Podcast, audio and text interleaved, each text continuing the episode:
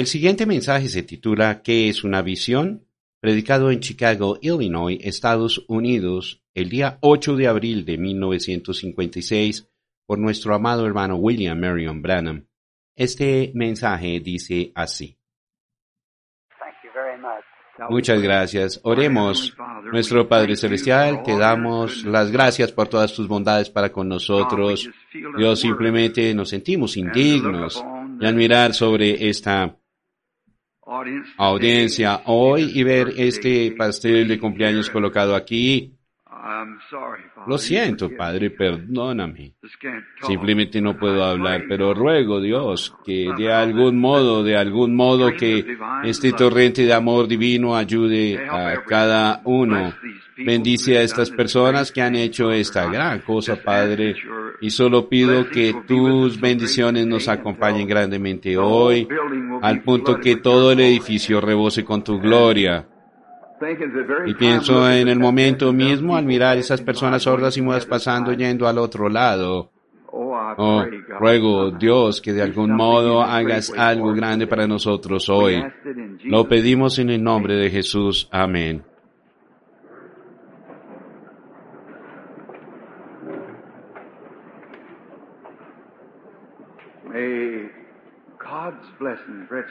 Las bendiciones de Dios reposen sobre eh, Simplemente oro que Dios les bendiga, mis queridos amigos. Me imagino que eso es lo más bonito que se lo mostraron al público, lo hicieron.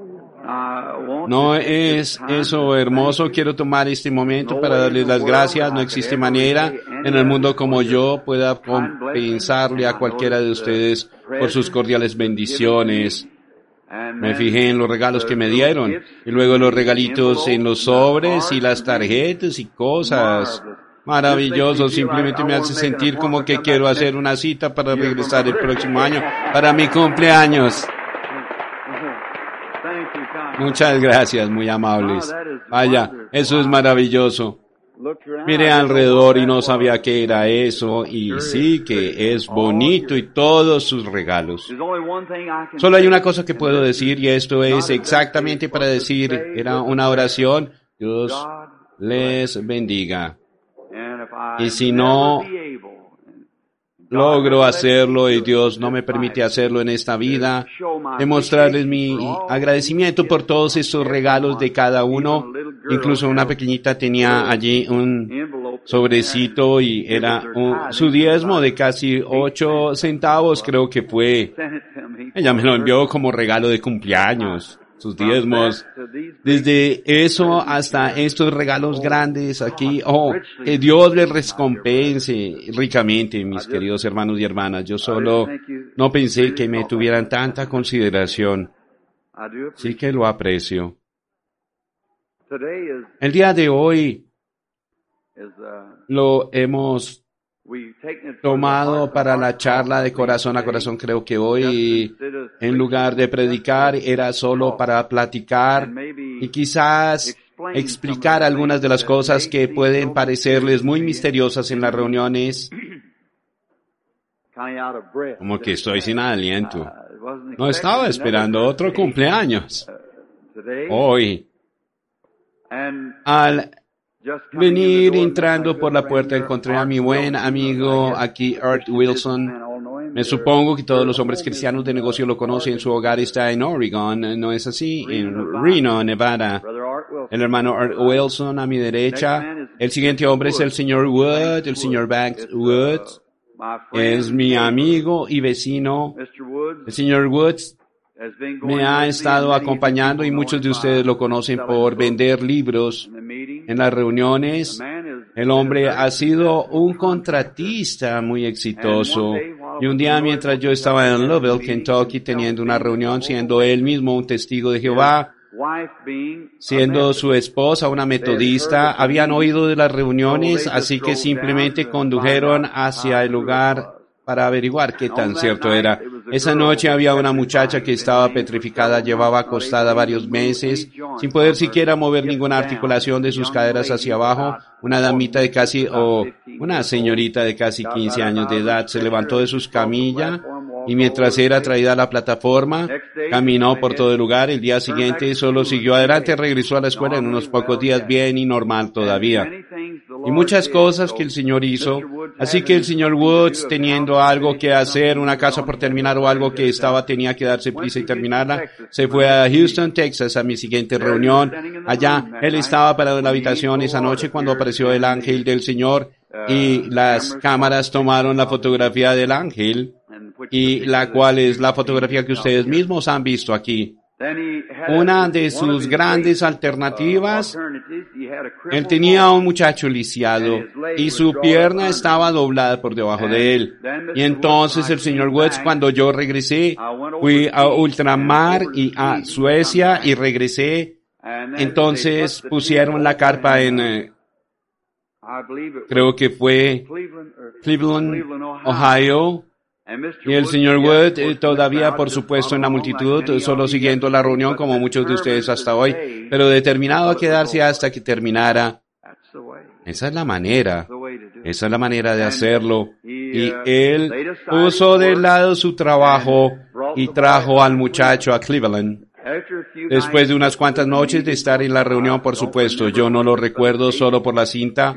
Él estaba sentado atrás en la carpa, bien atrás, él y su esposa, y el Espíritu Santo bajó y dijo, la dama sentada allá atrás con su esposo, un contratista, dijo, ella misma tiene un tumor y su muchacho está lisiado, pero Así dice el Señor, sanado.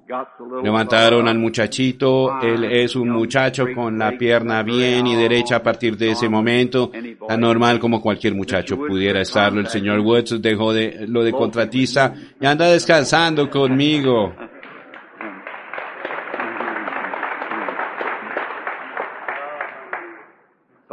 Así que su muchacho y mi muchacho son grandes camaradas y él está tan normal y bien como cualquier muchacho esperando ir al ejército en cualquier momento. Así que el Señor es bueno, ¿no es así? Y lleno de misericordia. Y cuán grandes cosas ha hecho Él en nuestros medios. Ahora, Hoy, ahora esta noche pienso, siendo que vamos a comenzar un poco temprano, tengo que estar en Louisville, Kentucky para una cita en la mañana a las 8 en punto y tengo que conducir todo el trayecto esta noche, lo cual es como 8 o 10 horas manejando. Así que llegaremos allá casi a tiempo para llegar a la cita. Nos iremos de aquí directo a Louisville en auto. Luego, nuestro objetivo es iniciar los servicios un poco temprano esta noche y apreciamos que vengan un poco más temprano si gustan. Me dijeron que podía estar en la plataforma. El hermano Joseph dijo que las tarjetas serán repartidas a las seis en punto. Solo estábamos, el ejército quizás reclute a Billy dentro de poco, así que el señor Woods está repartiendo las tarjetas de oración y Billy lo está instruyendo. Yo dije, ¿cómo le está yendo, señor Woods? Él dijo, vaya. Dijo, bien, pero dijo, me quedé con dos tarjetas y había seis personas que las querían. dijo, ¿qué se hace en ese caso? Yo le dije exactamente lo que usted hizo. Yo dije, bueno. Anoche él estaba tan feliz. Él dijo, al ver a la gente que él, le había dado las tarjetas paradas en la plataforma y Dios sanándola y aliviándola, él estaba muy feliz al respecto. Ahora, esta noche se van a repartir a las seis porque creo que estoy supuesto a estar en la plataforma a las ocho y cuarto. Creo que eso es correcto, así que podemos despedirnos un poco temprano tomando en cuenta el viaje largo y cansado de esta noche. Así que gracias por venir esta tarde en esta tarde fría y ventosa. Y sin embargo salieron. Eso muestra que no vinieron para ser vistos, ustedes vinieron para ver qué provecho pueden obtener de la reunión de parte de Dios. Y ruego que Él les bendiga abundantemente Ahora, principalmente eso no quiere decir que la gente tenga que estar aquí a las seis en punto, solo ustedes que decían tarjetas de oración. Ahora, que el Señor añada sus bendiciones al reunirnos todos juntos. Espero que algún día, si el Señor quiere, vuelva pronto a Chicago y para servir al Señor. La Biblia dice aquí, si hay entre vosotros alguien que es espiritual o profeta, yo Jehová me apareceré a él en visiones. Que el Señor añada sus bendiciones a su palabra. Ahora, Solo una charla de corazón a corazón. Voy a Joseph no sabe esto, pero solo le voy a pedir a él si él solo cada vez que desee interrumpirme hablando o decir algo. Tuvimos una entrevista como esta esta mañana en la radio.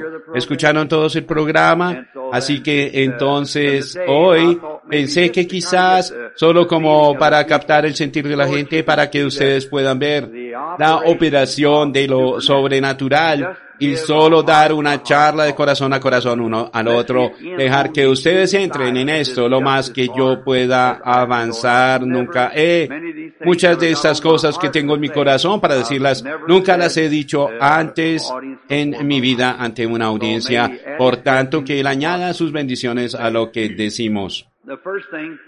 Lo primero de lo que queremos hablar es que es una visión que podría ser, de modo que mucha gente, no lo digo como lo dice nuestro hermano Billy Graham respondiendo a mis críticos, estoy tan agradecido de tener muy pocos críticos, casi todos, algunos de ellos que nunca han estado en las reuniones pudieran decir, oh bueno, no hay nada en eso, pero una vez que están en la reunión, eso casi siempre lo resuelve cuando Jesús se apodera de su corazón y ellos miran entonces que eso es verdadero.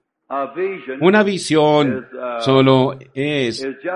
Mucha gente me pregunta, hermano Branham, ¿es algo material lo que usted mira o solo está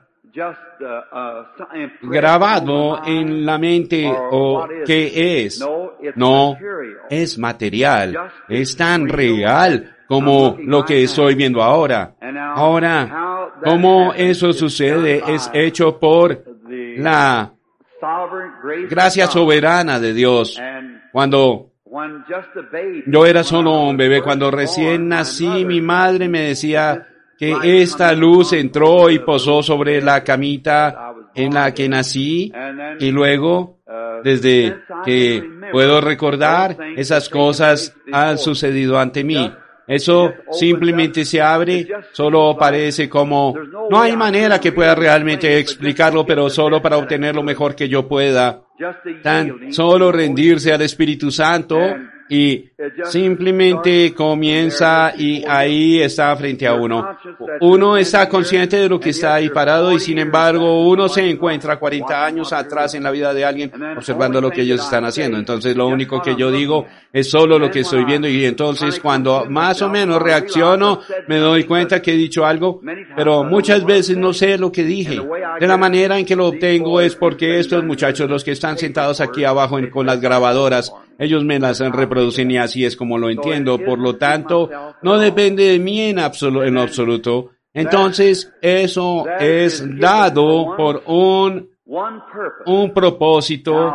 Ahora pienso y digo esto desde mi corazón que la forma más grande y más elevada que tiene Dios de llevar su mensaje a su pueblo es para que la gente crea su palabra. Eso es correcto. Esa es la forma más elevada, predicar el Evangelio es la forma más elevada. Luego, si se fijan, la Biblia lo coloca de esa manera. Primero, apóstoles. Segundos, profetas, y así sucesivamente, entonces sigue, sigue, entonces hasta los nueve dones espirituales operando en cada cuerpo local. Ahora, mis servicios en Estados Unidos no han sido muy buenos.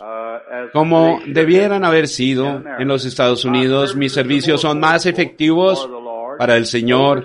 En el extranjero se reúnen mejor alrededor de ello. Ahora, no sé por qué ahora no estoy hablando de ustedes. No, estoy hablando del público en general por todo alrededor, como Chicago en su totalidad, diríamos, o Durban, Sudáfrica en su totalidad. ¿Ven algo como eso? O la Ciudad de México en su totalidad. Bueno, ellos responderán a eso un 80% más que en los Estados Unidos. Ahora, donde los estadounidenses responden más eh, es en los servicios de sanidad, en mi opinión. Es bueno, con el hermano Oral Roberts. Ahora, el hermano Oral Roberts es un orador poderoso, un verdadero predicador y un buen hermano temeroso de Dios, el hermano Oral Roberts, y un íntimo amigo mío, un hermano precioso.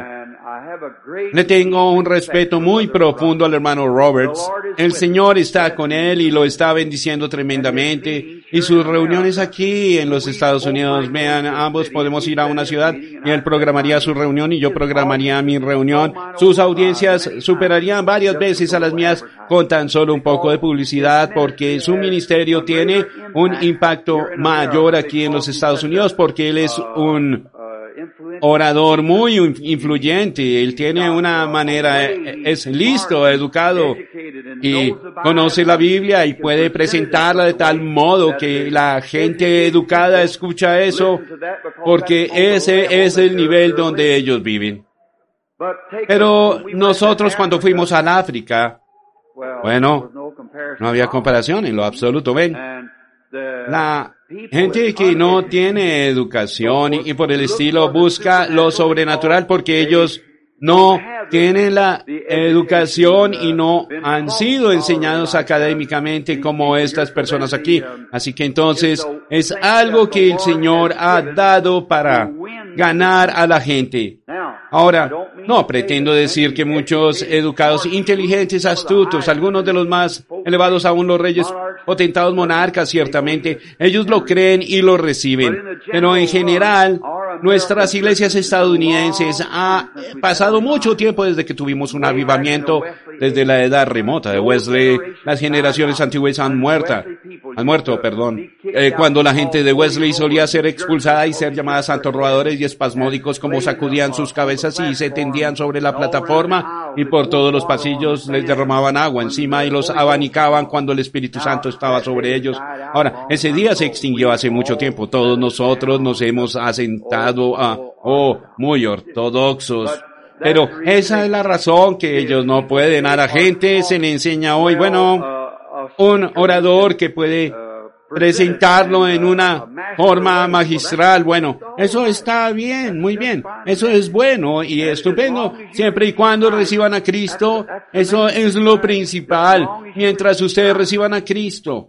Ahora, nos fijamos en nuestro hermano Roberts. Quizás escucharon su programa esta mañana, leí el artículo en el periódico y lo supe de primera mano de cómo es que allá en Australia, qué cosa tan horrible, ellos le gritaban insultos y llamándolo falso y de todo, lo expulsaron de esa manera donde quizás este tipo de ministerio hubiera sacudido esa cosa en este momento, ¿ven? Eso hubiera sido diferente. Pero el hermano Roberts sin embargo, Dios le ha dado una manera de trabajar con gente a la que yo no pudiera tocar y quizás yo trabajo con gente que él no puede tocar. Pero juntos somos hermanos tratando de hacer lo que podamos para el reino de Dios. ¿Ven?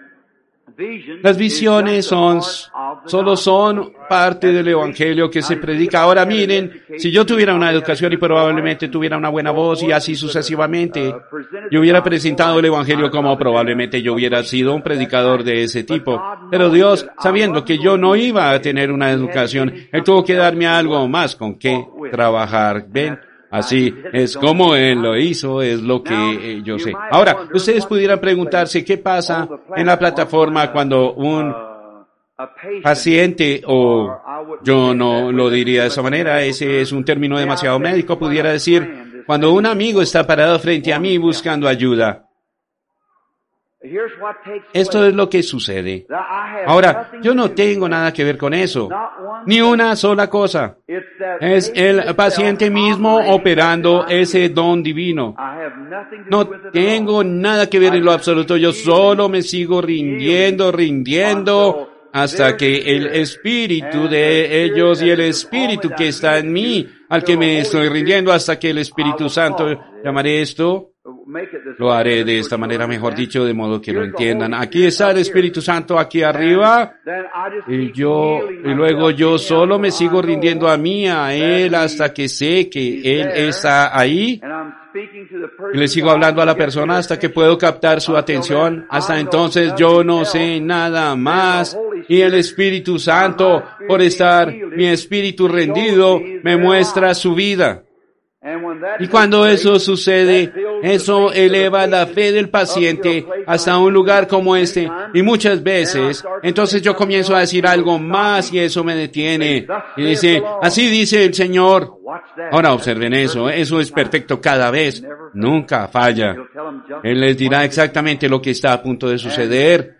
Y será de esa manera, anótenlo y vean si no es de esa manera. Ahora, el paciente está haciendo eso. Ahora explicaré esto en una pequeña forma infantil de modo que entiendan.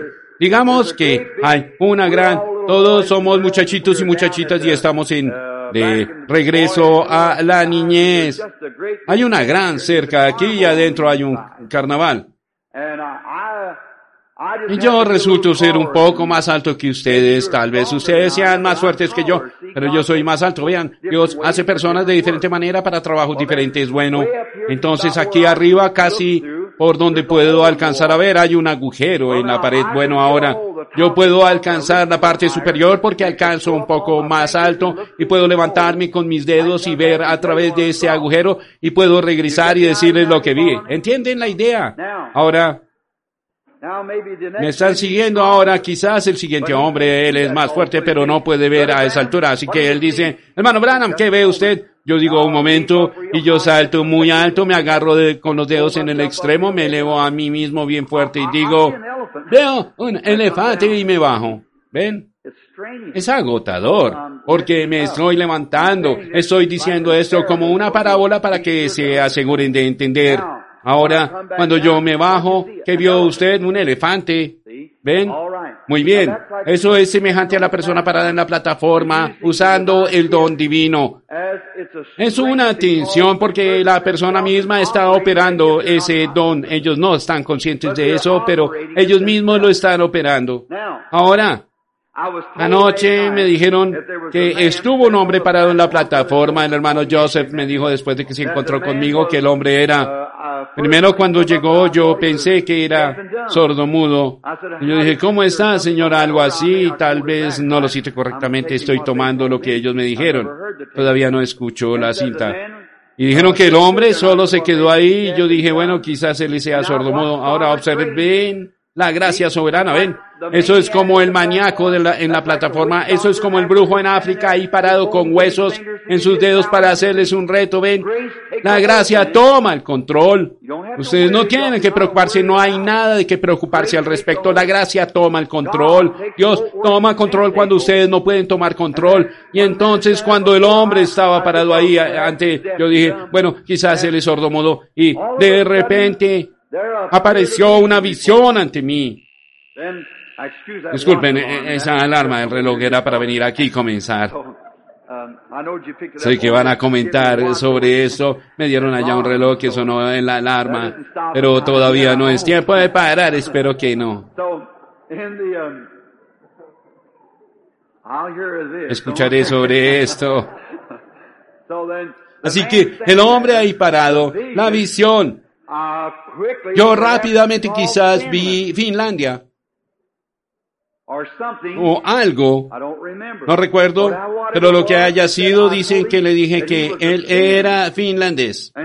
Y él, mm, algo por el estilo, entendí que era un finlandés. Bueno, Joseph aquí dijo que eso fue extraordinario para él, de cómo sabía de qué nacionalidad era el hombre. Dios en su gracia mostró eso. El hermano Matson Bose le dice al hermano Brana, fue esto que usted no le dijo una palabra al hombre. Sí, señor. Así que entonces usted dijo, pensé que usted era sordomudo. Dijo, pero usted dijo, no, no, usted no es sordomudo, simplemente no entiende inglés. Eso fue, eso fue, eso fue. Y no podía entender cómo usted podía entender eso, yo tampoco. y no lo hice. Pero luego eso le dijo lo que tenía y creo que era un problema con su hígado o algo, problema cardíaco. Usted le dijo que él era finlandés, que era un predicador y que tenía un problema cardíaco. Me pregunto si por casualidad ese hombre está en el edificio hoy y si alguien está sentado cerca de él, si de algún modo Si ellos pudieran hablar finlandés y vieran, si es así, levantaría su mano si el hombre está en el edificio hoy. El hombre finlandés que estuvo aquí anoche, de, del que estamos hablando, que estuvo en la plataforma. Solo quisiera yo conocía al hombre. Oh, usted conoce al hombre. Sí, conozco al hombre, así que sé que era correcto. Pensé que tal vez había venido desde Finlandia solo para que se orara por él o algo así. Él lleva aquí uno o dos años, dice el hermano Bosé, eh, pero no era joven cuando vino, así que nunca aprendió inglés. Oh, ¿Es eso? Él tenía reuniones finlandesas en Waukegan, Illinois. Bueno, supongo que regresó quizás a su hogar. Ahora, cuando Jesús estuvo aquí en la tierra, Él era el portavoz ungido de Dios. ¿Creen eso? Él era el unigénito Hijo de Dios y Dios estaba en Cristo reconciliando consigo al mundo sin medida. ¿Creen ustedes esa Biblia? Él era Emanuel. No hay ninguno de nosotros que alguna vez llegue a ese lugar. No, no. Él era el Hijo Santo de Dios, nacido virginalmente. Nosotros nunca lo seremos, nunca seremos capaces de hacer las cosas de esa manera, porque Él fue eso. Pero ahora, Él prometió que las cosas que Él hizo, nosotros las haríamos también, porque llegaríamos a ser hijos adoptados de Dios a través de Él. ¿Es eso correcto? Ahora, eso es para cada uno de nosotros. Todo creyente llega a ser hijo e hija de Dios. ¿Es correcto eso? Ahora, cuando la mujer con el flujo de sangre tocó su vestidura, fue como estarse asomando por el agujero. Ven, él sintió que virtud salió de él, él, se puso débil, pero él no supo lo que había sucedido a alguien, lo había tocado por fe. Él preguntó quién era y todos lo negaron. Así que entonces lo que sucedió después de que él hizo eso, pues él miró alrededor hasta que encontró ahora, ¿cómo supo de ella? Esa es la pregunta que quiero hacerle llegar. ¿Cómo supo de ella ahora? Permítame tratar de explicárselos como su hermano. ¿Cómo él supo de ella? Porque cuando alguien ha hecho eso, puedo decir de las reuniones aquí, de la operación del Espíritu Santo, cuando alguien ha sido bendecido, simplemente parece que si fuera algo que lo está jalando a uno de esa manera, ven, y uno llega a la persona. Entonces, justo encima de la persona uno los ve. Y lo que les sucedió y lo que está mal con ellos. Y luego uno mira y ve que, es la misma persona. Es solo como una avenida o un canal que está obrando entre uno y la persona. Así es como yo pienso, Él nunca lo explicó, así es como pienso que Él lo supo, porque el Espíritu Santo obrando de manera similar, esa es la manera en que se entiende, como por decir a, a veces uno dice, la señora que está sentada allí que tiene puesto un sombrero verde o algo por el estilo, usted ha estado sufriendo con tal y tal, usted viene de un cierto lugar, uno está escuchando eso, ven, uno está justo en la visión viendo lo que está ocurriendo y entonces tal vez la, la ven que regresa de repente y hay luz alrededor de ella y todo. Entonces uno dice, pues ella está sanada, es así, dice el Señor, ven, el Señor que está mostrando la visión Está justo su fe en Él, me está usando a mí como portavoz para decirles lo que desea que Él les diga. Ven lo que quiero decir ahora. Pero cuando es del otro ahora, eso es solo Dios obrando de la manera permisiva. Digo esto con reverencia. La hora está a la mano para decirles lo que la visión del Señor me mostró, que esto finalmente se hará a un lado, dando lugar a algo más allá de eso. Y eso es lo que quiero llegar a esta tarde. Ahora, la persona que está haciendo eso, si ellos lo creen, serán bendecidos y sanarán. Ahora, no que ellos fueron sanados, sino que su fe tocó a Dios y aceptaron su sanidad, que ya han sido destinada para ellos desde hace 1900 años. Ven, no es eso, que eso no tuvo nada que ver con su sanidad, solo fue un portavoz para hablar. Cualquier lugar en la Biblia no me estoy comparando con un profeta, no señor, no, yo solo soy un pobre pecador salvo por gracia, pero el don que el Señor le dio a los profetas y que los hizo profetas, ellos eran el portavoz de Dios, ellos tenían la palabra del Señor Y ningún profeta hizo nunca algo por su propio deseo.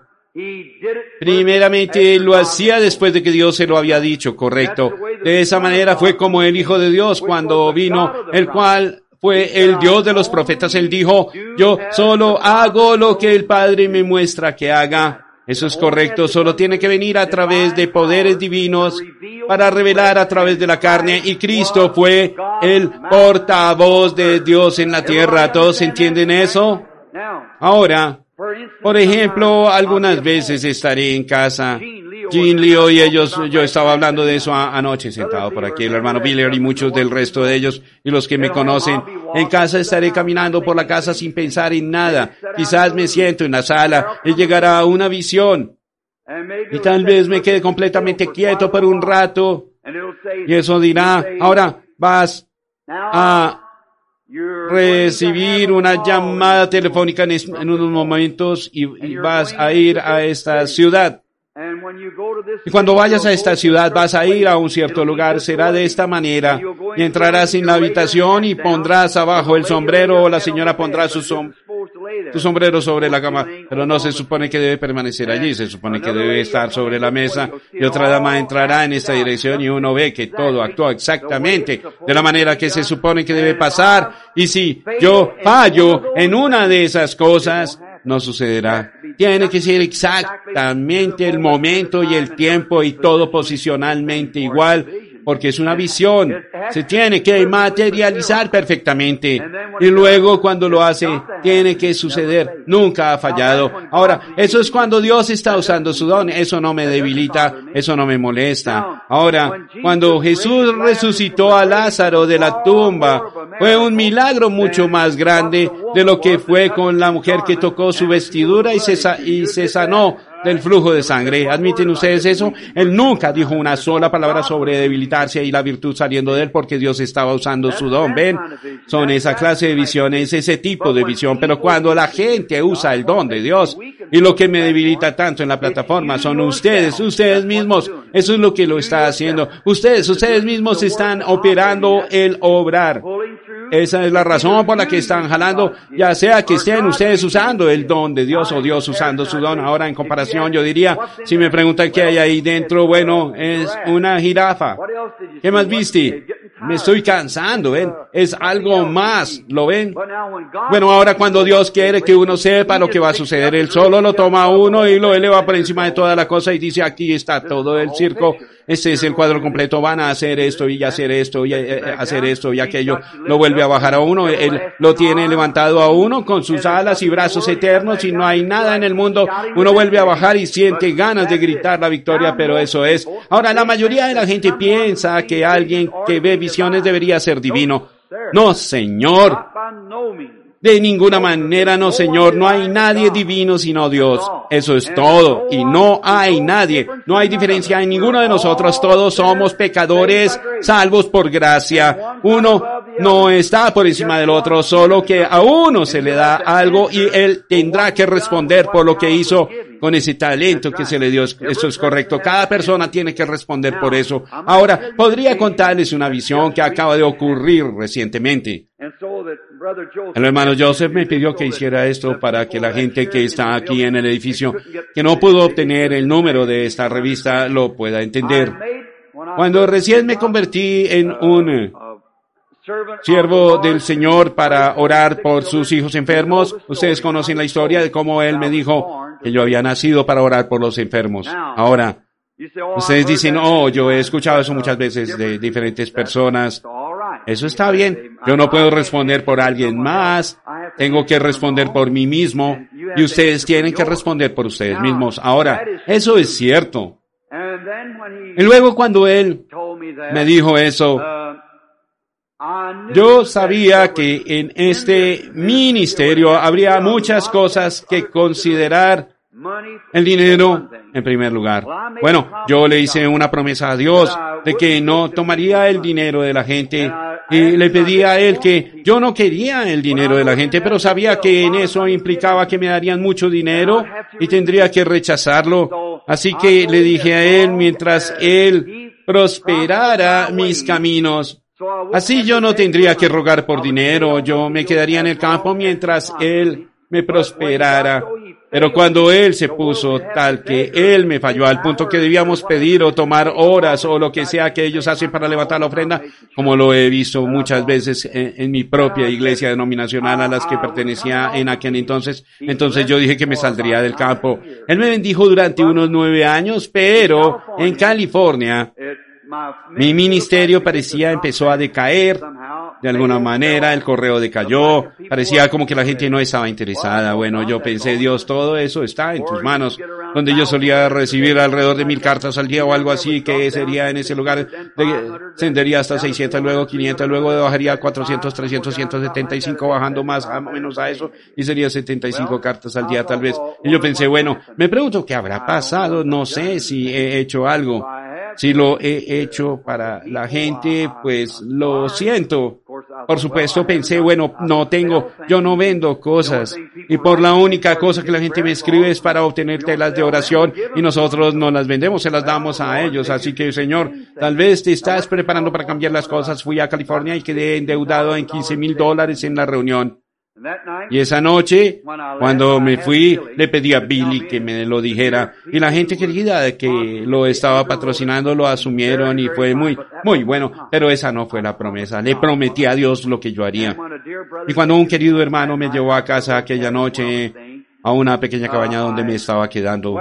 Salí a la montaña solo como a las dos de la madrugada e íbamos a partir como a las cuatro y media y lloré y la luna brillando intensamente puedo mirarla. Fue en otoño pasado. Y el Padre Celestial ahora dejo el campo, me voy a casa. Y lo que sea que tú quieras que yo haga, de ahora en adelante solo revélamelo. Y así que yo no podía decírselo a Billy y los demás. No se lo quise decir, no quería decírselo a mi esposa, pero yo dije, se lo diré cuando llegue a Arizona. Bueno, entonces dije, esperaría hasta que llegue al gran viejo estado de Texas, de donde vino mi madre, y que se los diría allí. Luego llegué allí y se los dije mientras llegaban a Jeffersonville, Indiana. Bueno, Billy dijo, papá, mejor ten cuidado con lo que estás diciendo. No dice la Biblia, ay de mí si no predico el Evangelio. Yo dije, yo nunca dije nada acerca de la predicación del Evangelio. Me refiero a los servicios evangelísticos y yo dije, mira Billy, Dios tiene hombres en el campo por todas partes. Él no me necesita allá afuera. Puedo regresar y recuperar mi trabajo y pastorear y pastorear el tabernáculo o algo así. Tal vez vaya y alquile el viejo teatro allá y tener una reunión internacional de domingo por la tarde, una transmisión o algo así. Yo dije, no puedo parar todo de una vez porque mis gastos son alrededor de 100 dólares al día en casa, así que no puedo con mi oficina y las cosas. Dije, simplemente no puedo terminar todo porque no puedo hacerlo. Y así que mi esposa dijo, Billy, espero que sepas de lo que estás hablando. Y le dije, bueno, yo sé una cosa. Cuando yo vine aquí en una vez a una convención, para una convención, y ustedes conocen la historia, porque le había prometido a este querido amigo sueco que está aquí, el hermano José, que yo vendría a predicar los días para él en la iglesia Filadelfia después que terminara esa convención y me dijeron que si yo hacía eso, que no podría ser un orador, que me decidiera. Yo dije, me quedaré con mi palabra y fui con el hermano Joseph exactamente porque yo lo haría de nuevo. Un hombre que no cumple su palabra no es muy bueno.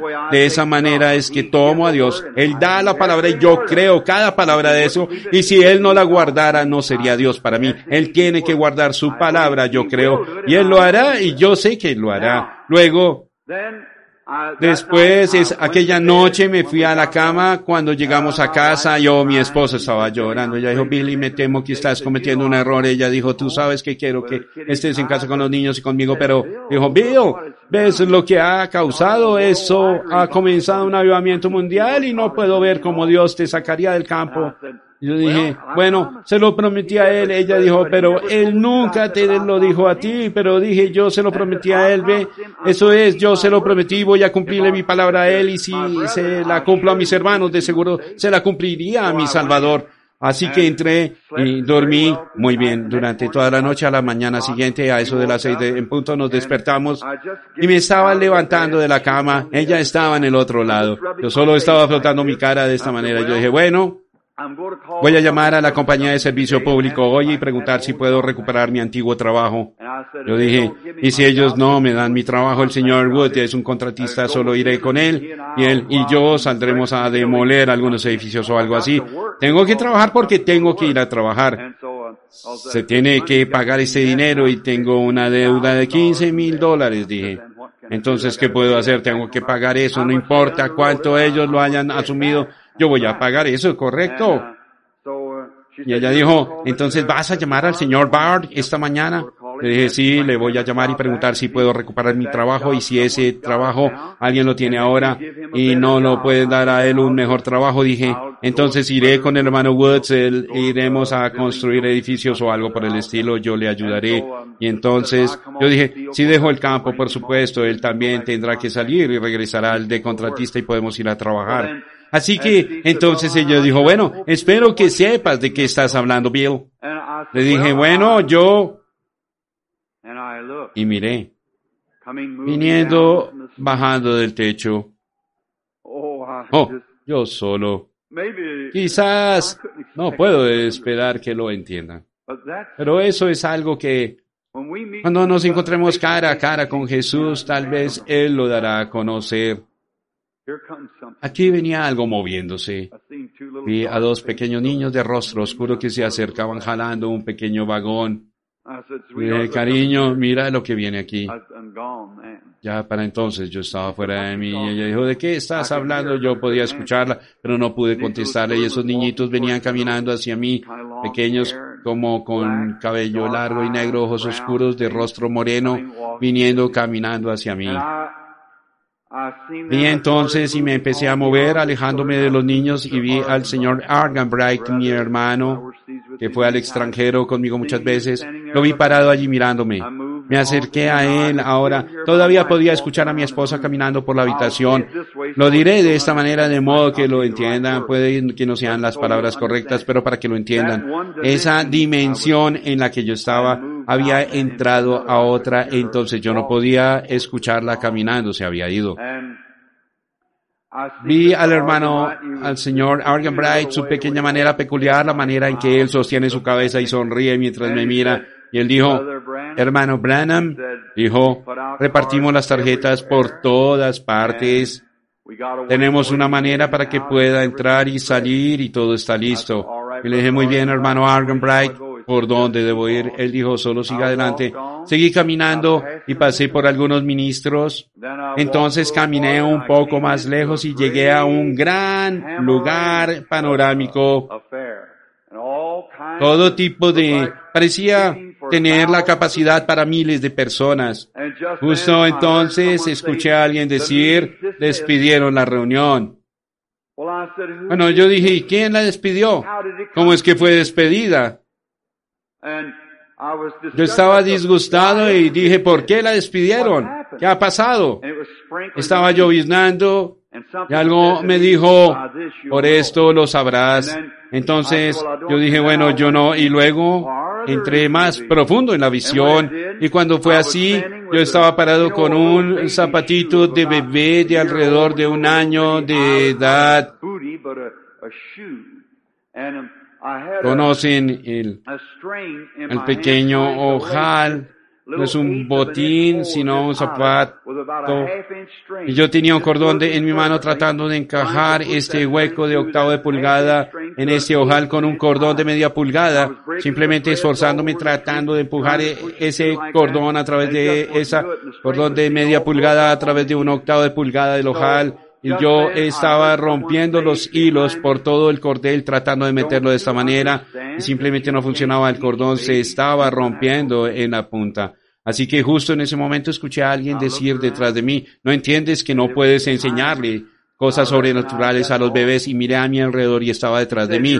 Reconocí esa voz y él dijo, estás usando el extremo equivocado del cordón. Y miré hacia abajo al final de la cuerda que estaba en el piso, una gran pila del cordón y estaba atado a un bonito, bonito octavo de pulgada para que pudiera pasar por el agujero. Y yo dije, entiendo. Y cuando me agaché para recoger el cordón fui tomado de nuevo. Ahora, noten esto, observenlo suceder.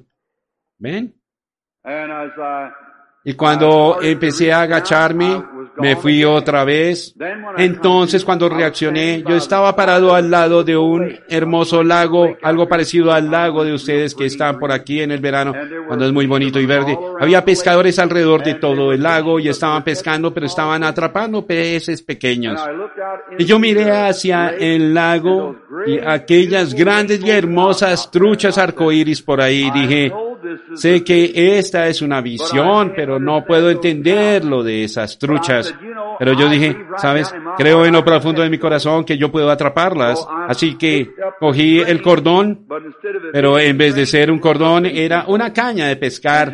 Y justo entonces el que estaba detrás de mí dijo, ahora te voy a enseñar a pescar cómo atrapar esas Así que él tomó, él dijo, pon el señuelo y yo puse el señuelo y él dijo, ahora, aviéntalo lejos. Ahora escuchen atentamente, allá lejos en lo profundo. Él dijo, cuando lo hagas, ahora deja que el señuelo se hunda primero. Y entonces dijo, jálalo lentamente.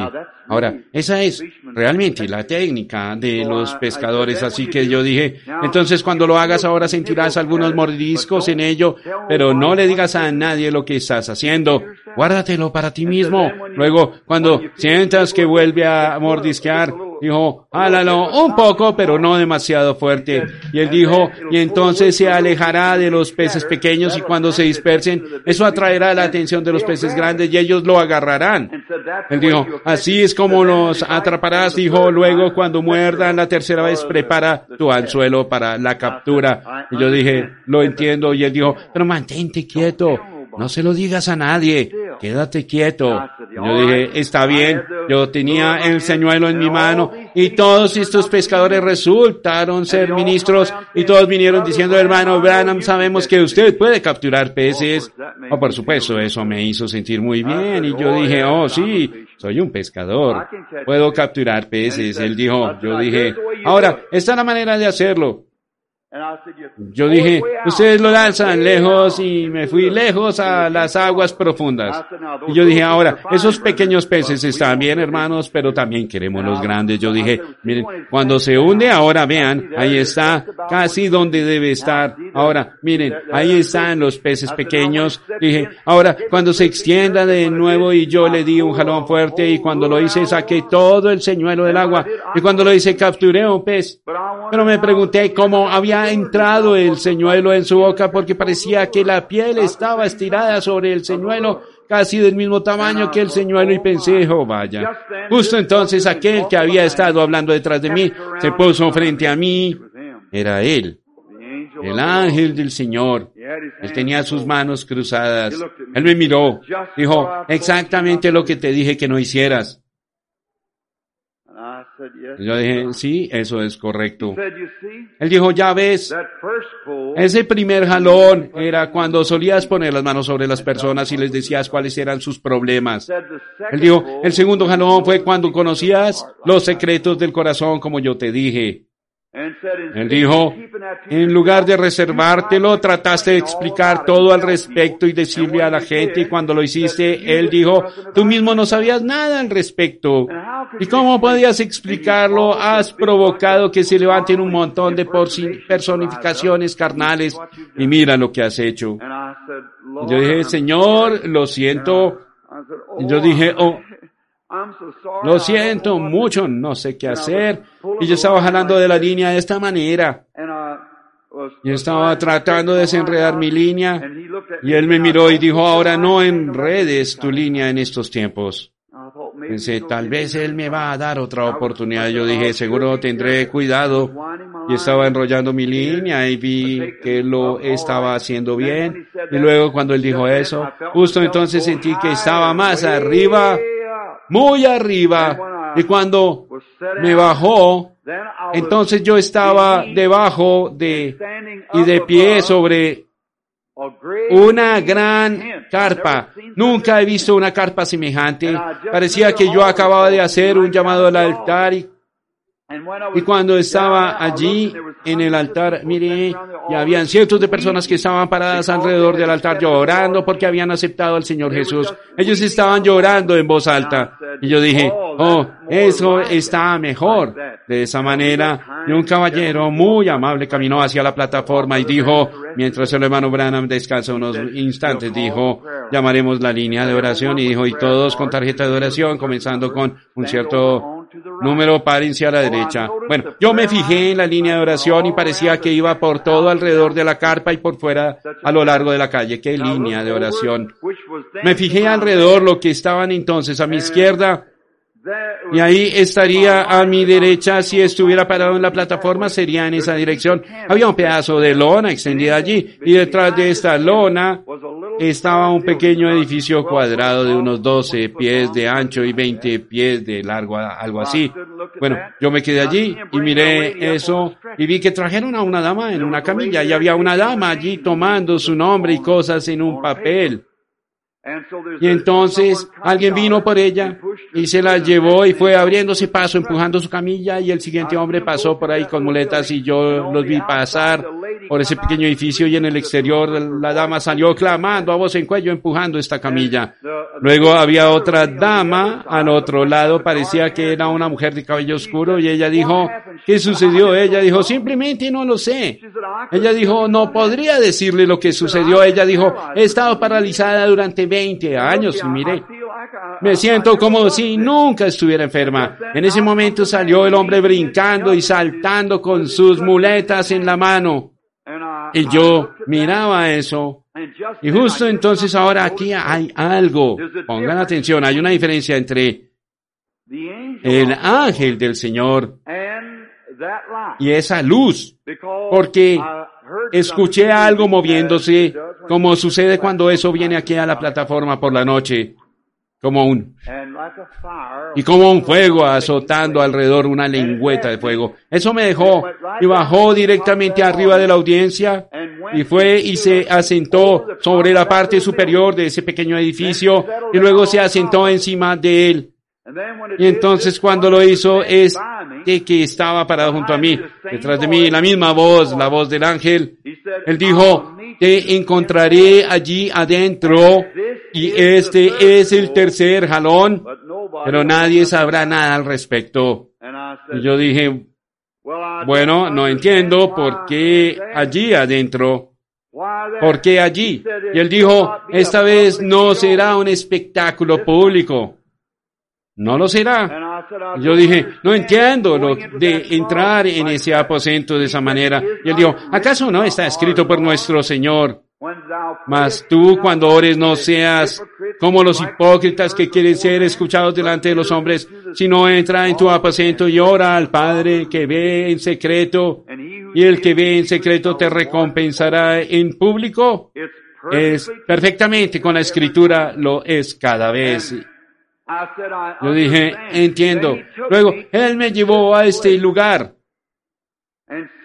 y me bajó en esta habitación donde yo estaba y luego Él me dijo qué hacer por tercera vez. Ahora, amigos cristianos, cuando yo parta de este mundo, eso todavía estará en mi seno. Pero anoten mis palabras de lo que va a suceder. Eso fue hace cinco meses, seis meses ahora, y no teníamos ni idea de que íbamos a ir a, mm, a México, sino que yo pensaba que iría a Phoenix. Y nuestro querido amigo y hermano que estaba orando por los enfermos, el señor Allen, entró allí y dijo, no, yo voy a, yo me voy a quedar aquí, así que no me voy a ir por esa parte de mi, bueno, no iría entonces con mi hermano allí, simplemente no haría eso. Así que yo no conozco al hermano Allen, pero sin embargo él está allá en la obra del Señor y ellos dijeron, no, él se iba a quedar. Y yo dije, bueno, los hermanos que me llamaron la asociación allí, el grupo ministerial, se suponía que yo iba a tomar el lugar del hermano Roberts mientras él estuviera en Australia. Y yo dije, bueno, está bien, si tienen a alguien allí, el hermano Allen orando por los enfermos, yo no iría, eso no sería fraternal. Así que yo dije, está bien. Entonces el hermano Argan Bright me llamó unos días después y dijo, hermano Branham, he hablado con el hermano Moore Moore, ¿por qué no ir a México? Le dije, oh, el varón Von Blomberg y todos ellos han tratado de llevarme a México. No me interesa ir, tengamos solo una reunión estadounidense en alguna parte. Y yo dije que quería instalar esa carpa allí por primera vez. Y él dijo, bueno, ¿por qué no ir a México? Y le dije, bueno, muy bien. Piense al respecto. Así que había otro hombre allá y él llamó otra vez y dijo, las reuniones están preparadas para las mismas fechas y él dijo, las tienen en el interior de un gran auditorio allá. Esa noche estuve con el señor Woods y pensé, ¿saben que eso es correcto? Niños pequeños de rostro moreno parecían indios. Eso es lo que es la visión. Y luego yo dije, pero lo extraño se suponía que debía de ser en una panorámica y algo sobre despedir. Y entonces cuando nosotros dos días después el señor Argan Bright llamó y dijo, hermano Branham, tenemos la gran plaza de toros y el gobierno mexicano lo estará trayendo a usted por primera vez en la historia de México, que es traído por el gobierno uno que no es católico. Así que le dije, eso es maravilloso. Así que yo dije, ahora algo está a punto de suceder. Yo dije, vienen problemas. Y ustedes saben cuando llegamos a México y nos preparamos y fuimos a la plaza de toros, alguien Llovió en el trayecto para llegar allá y alguien había despedido esas reuniones y todavía no saben quién lo hizo. Correcto. Eso es exactamente correcto. Entonces volví a casa. Volamos el segundo día. El hermano Moore dijo, hermano Branham, lo averiguaré y ni siquiera pudimos conseguir un ministro en eso en ninguna parte. Nadie sabía nada al respecto. Y el hermano Moore dijo, hermano Branham, si no le hubiera creído en todo el tiempo que lo he seguido a la fecha ahora, de seguro lo haría.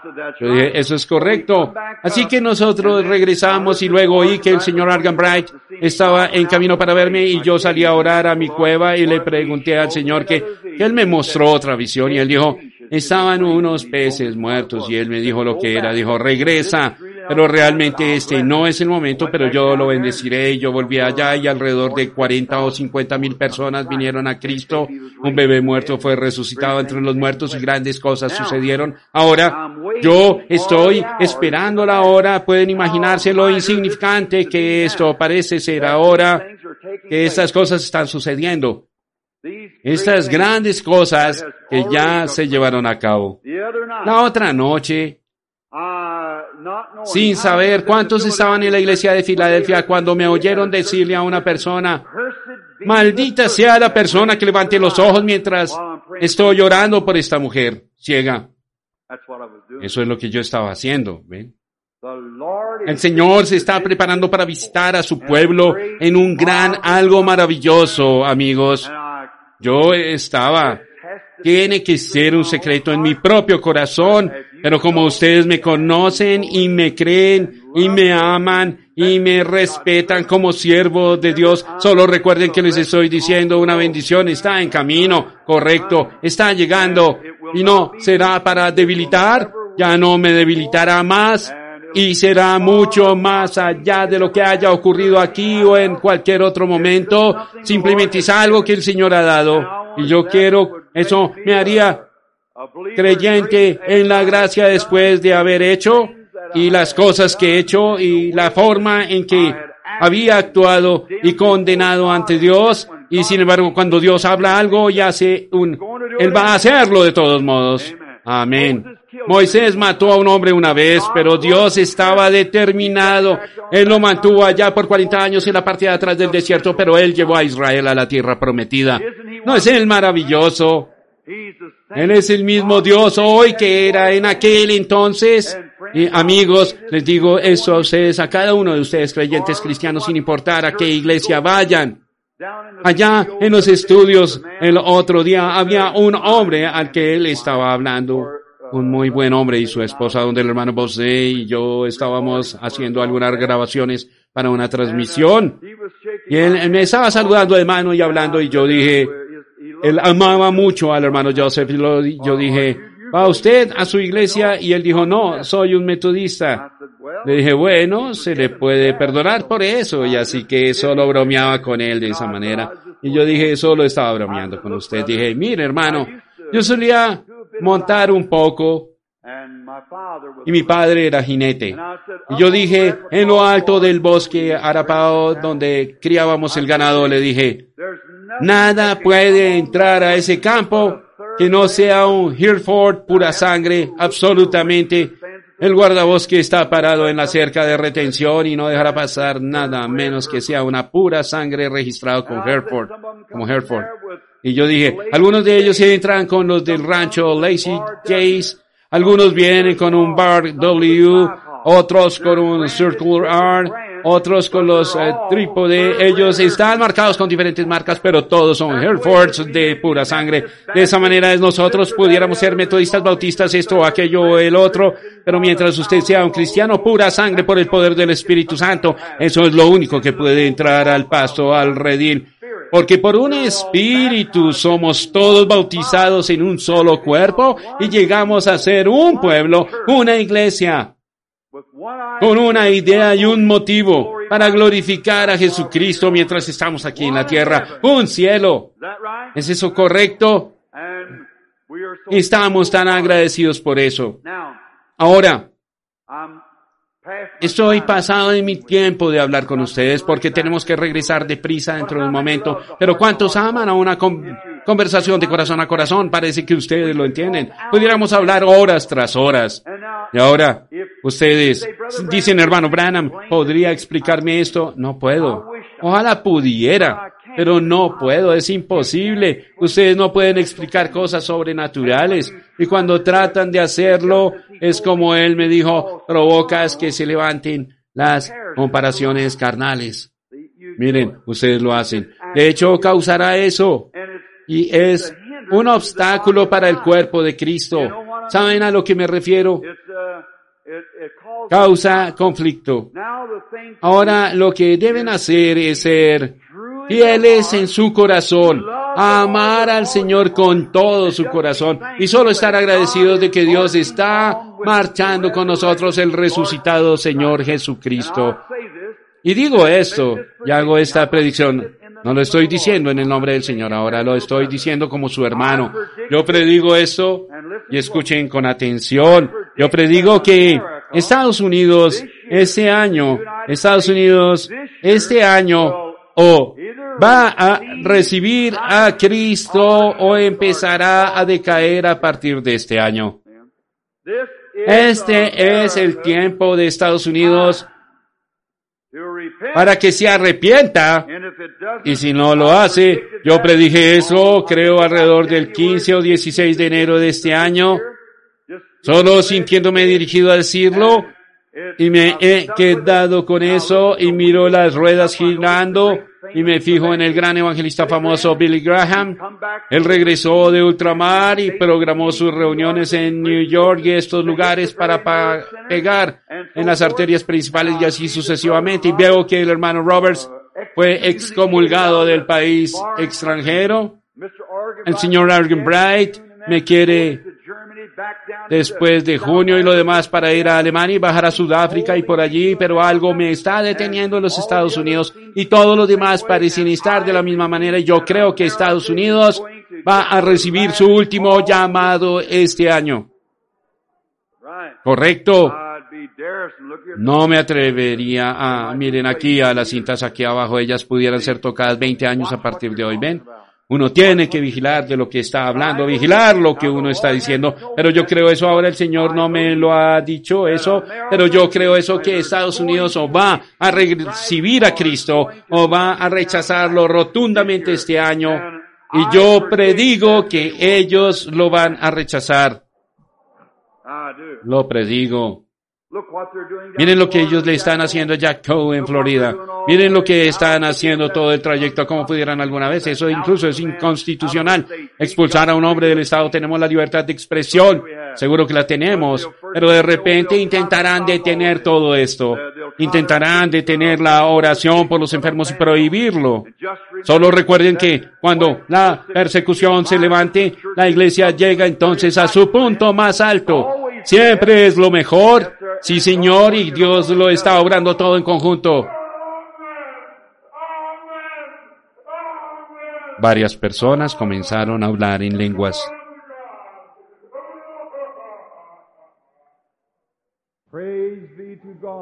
Alabado sea Dios. Dios nos da la victoria.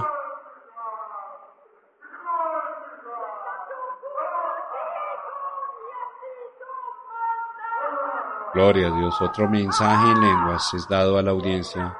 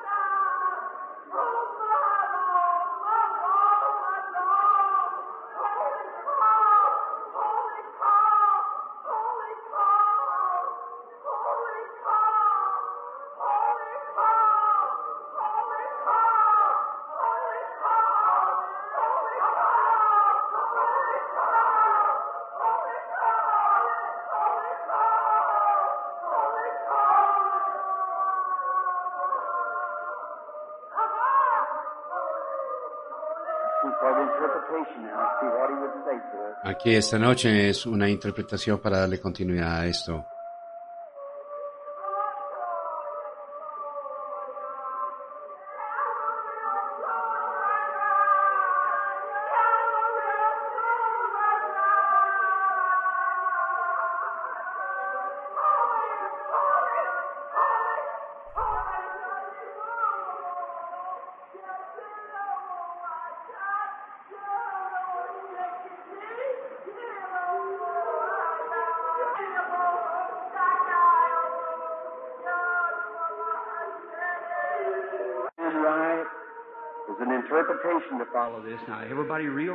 Ahora todos muy reverentes, la dama que habló, quien quiera que haya sido, escuchen atentamente, dejen a los que saben ahora.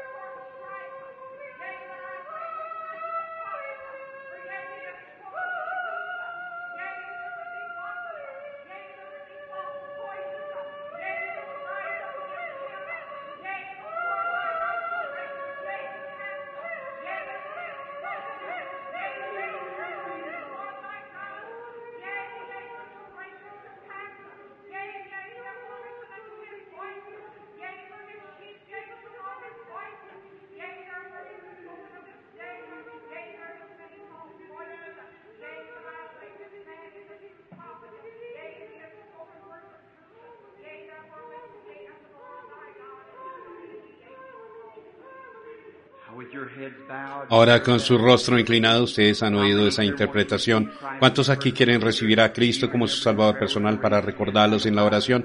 ¿Podrían levantar las manos bien arriba ahora mismo? Bien arriba para que podamos ver quiénes son. Bien arriba. Obtengamos un pequeño tono en el órgano, si lo pueden hacer por favor solo unos momentos mientras inclinan su rostro ahora y crean con todo su corazón mientras que la voz que dijo que esto era la verdad, si alguna vez van a entrar, vengan ahora, nuestro Padre Celestial, oramos que en el nombre de Jesucristo, mientras tu espíritu se está moviendo sobre este edificio ahora y la voz ha salido y dijo que este era el tiempo, esta es la hora. Yo ruego, Padre Celestial, que viendo todas esas manos que se levantaron, algunas Tal vez 30 manos o más subieron al aire en este momento para recibir a Cristo como su Salvador personal, escuchando el mensaje, subiendo que, sabiendo que estamos en el tiempo final. Estos fuegos de avivamiento en cada colina.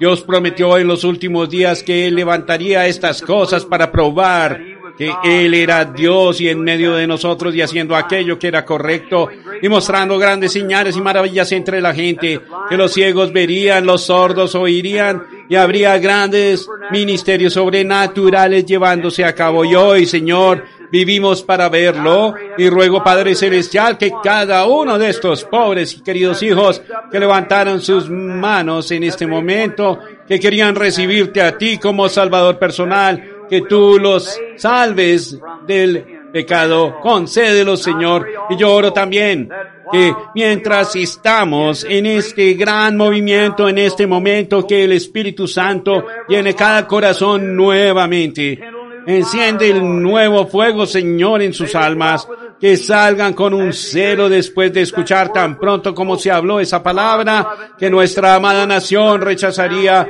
el ofrecimiento. Oh Dios, los grandes reinos tienen que caer. Cada cosa mortal tiene que ceder a la inmortalidad. Oh Dios, mientras vemos esto, nos paramos en las antiguas ruinas de Roma, vemos donde ese gran país monarca se paró un día como un lugar floreciente del mundo, el lugar más brillante de todo el mundo, y hoy cavan seis metros bajo tierra para encontrar las ruinas del gran imperio. Allá donde estaba el templo se sitúa la mezquita de Omar. Muchos de los grandes reyes, las grandes naciones, el gran Alejandro Magno y Grecia y muchos otros lugares cómo han caído los reinos. Dios, vemos el fundamento de nuestra nación desmoronarse por causa de rechazar el Evangelio.